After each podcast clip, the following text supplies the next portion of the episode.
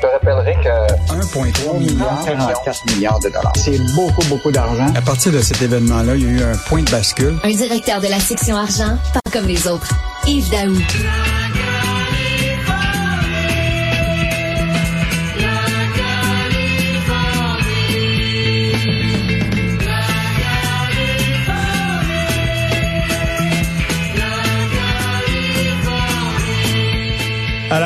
Une chanson du plus californien des chanteurs euh, français, Julien Clerc, euh, le PDG de Garda, euh, qui a beaucoup d'argent quand même dans ses poches, il faut le dire, euh, qui a déboursé 56 millions de dollars pour acheter un vignoble californien, Yves. Euh, Richard, je sais pas si en lisant l'article, toi, tu as un petit malaise. En tout cas, moi, l'article de Sylvain Larocque, qui est un excellent journaliste, euh, a fait le tour d'une acquisition qui a été faite par Stéphane Crétier. Là. Stéphane Crétier, là, c'est le grand patron de Garda. Euh, Garda, là, c'est une entreprise qui a été fondée en 1995. C'est une grosse compagnie de sécurité. Euh, écoute, et l'entrepreneur lui-même qui a fondé ça, c'est un résident de Dubaï depuis des années. Ah oui. Euh, et, et, et récemment, le gouvernement du Québec a investi ou prêté, tu sais, toujours c'est difficile, les prêts pardonnables, les investissements en capital action, mais 300 millions à Garda pour lui permettre justement de faire une acquisition euh, d'une compagnie qui s'appelle Arca et qui, qui est devenue une filiale et qui est dont les, la majorité de ses employés-là sont au, euh, à l'extérieur du Québec. Et là, on apprend que lui-même a pris de son argent personnel pour investir dans un vignoble coût de 56 millions en Californie. Écoute, puis en plus, les nouveaux propriétaires ont érigé un domaine luxueux d'une résidence de 1500 mètres carrés. Écoute, il paraît que c'est euh, c'est euh, incroyable les photos que notre journaliste a vues de, de, de, de la maison, puis évidemment du, du vignoble.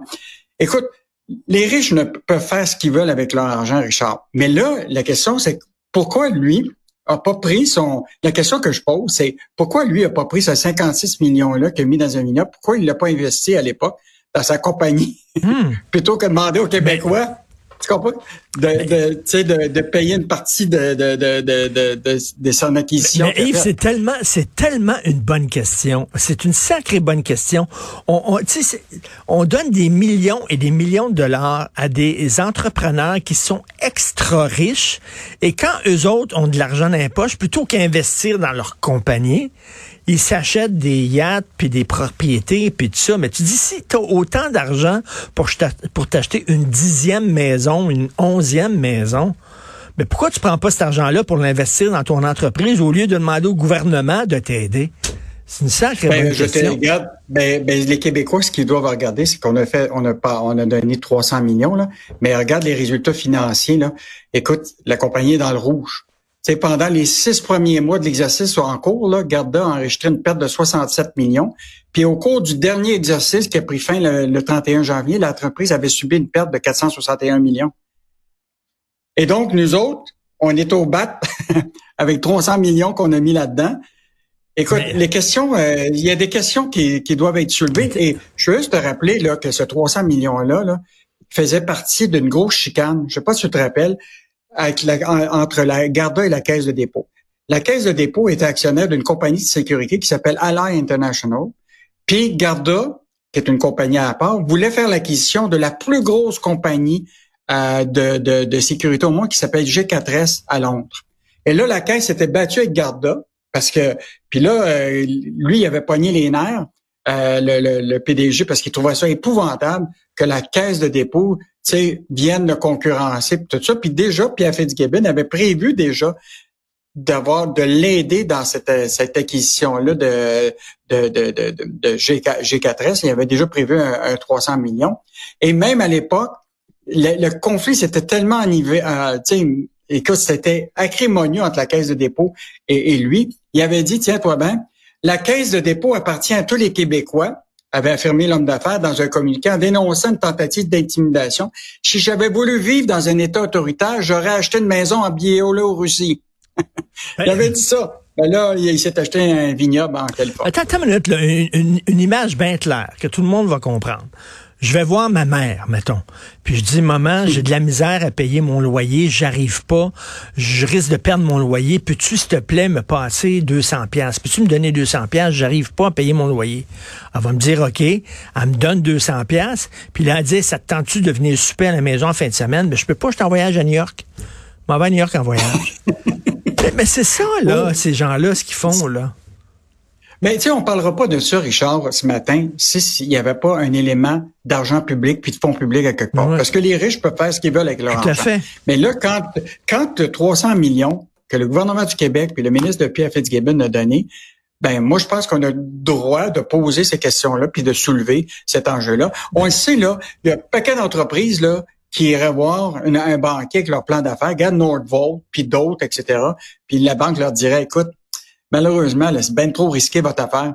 Va donc voir le ministre de l'Économie, Pierre Fitzgibbon. Je pense que Ben lui, oui. il est prêt à prendre des risques. Ben exactement. Puis d'ailleurs, aide aux entreprises, les cadeaux fiscaux aux entreprises ont augmenté de 80% sous le gouvernement Écoute, Legault. Ça, c'est, c'est, ben, ça, c'est, on en a parlé des subventions, mais ça, c'est une autre affaire, Richard. Il, y a- il existe des crédits d'impôt actuellement qui permettent aux entreprises de sauver de l'impôt. Et là, euh, Michel a fait une analyse sur toute la période de la CAC.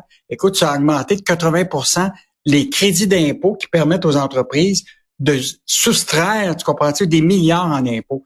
Donc, on se retrouve dans une situation où on donne des subventions aux entreprises. Les entreprises ont des crédits d'impôt qui sont qui leur permettent de sauver de l'impôt. Puis eux autres, souvent, ils prennent leur propre argent pour investir ailleurs plutôt que de prendre des risques. Puis ils font porter le risque à des Québécois. Écoute, ils sont Écoute, morts de rire, là, quand même. Là. Euh, je comprends là, qu'il faut euh, mettre du miel pour attirer les entreprises. Là. On n'attire pas... euh, tu sais, mais, mais on n'attire pas les mouches avec du vinaigre, mais en même temps, là, peut-être on est trop généreux, effectivement. Et euh, écoute, le blé là-dessus, là, vous faites une sacrée bonne job dans les pages économiques du Journal de Montréal de tout le temps, tout le temps revenir là-dessus en disant c'est bien beau donner de l'argent. Est-ce qu'on en a pour notre argent? Est-ce qu'on crée suffisamment de jobs? Puis à un moment donné, quand on voit que ces gens-là se retournent de bord, puis se jettent des yachts, puis tout ça, puis toute l'affaire, on est un peu les dindons de la farce. Et en terminant, écoute, Desjardins, ça ne va pas bien. Desjardins, la banque Scotia. Hey, en fait, écoute, euh, tu sais, d'habitude, euh, des jardins, euh, normalement, tu sais, ils sont vite sur les communiqués de presse, puis quand ils font des bonnes choses, tout ça, mais là, il n'y a pas un mot sur ça. C'est nous autres qui avons découvert tout ça, là. Donc, 400 salariés de Desjardins viennent de perdre leur job. Ils ont été annoncés la semaine euh, dernière, là. Puis ça, ça s'ajoute aux 176 euh, qui avaient déjà perdu leur emploi euh, au cours de- de- d'une compression au mois de, de juillet. Euh, é- écoute, c'est sûr là que tu sais que Richard, la Desjardins là, c'est le plus grand employeur au Québec. Hmm. Écoute, il y a 53 000 personnes qui travaillent pour Desjardins au Québec. C'est le plus grand employeur. Il n'y a pas un Et- employeur qui a autant de monde Ah, qui ouais. travaille pour, euh, pour une même entreprise.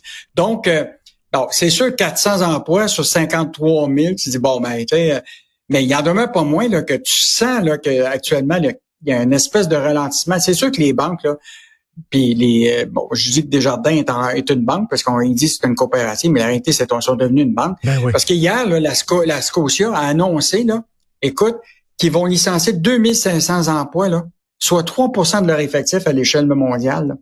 Fait que il y a- il- c'est clair là, qu'il va y avoir un, un- il y a un ralentissement qui se passe à quelque part, Richard. Euh, puis les gens vont commencer à probablement à, se à dire ben là, tu sais, c'est moi qui va être le prochain. Donc euh, moi je te dis les Mais- licenciements là, on, on a- qu'on n'avait pas vu depuis quelques années. Est-ce qu'on sait on où on coupe? Est-ce qu'on coupe au service au guichet? Quoi? On sait pas trop. euh.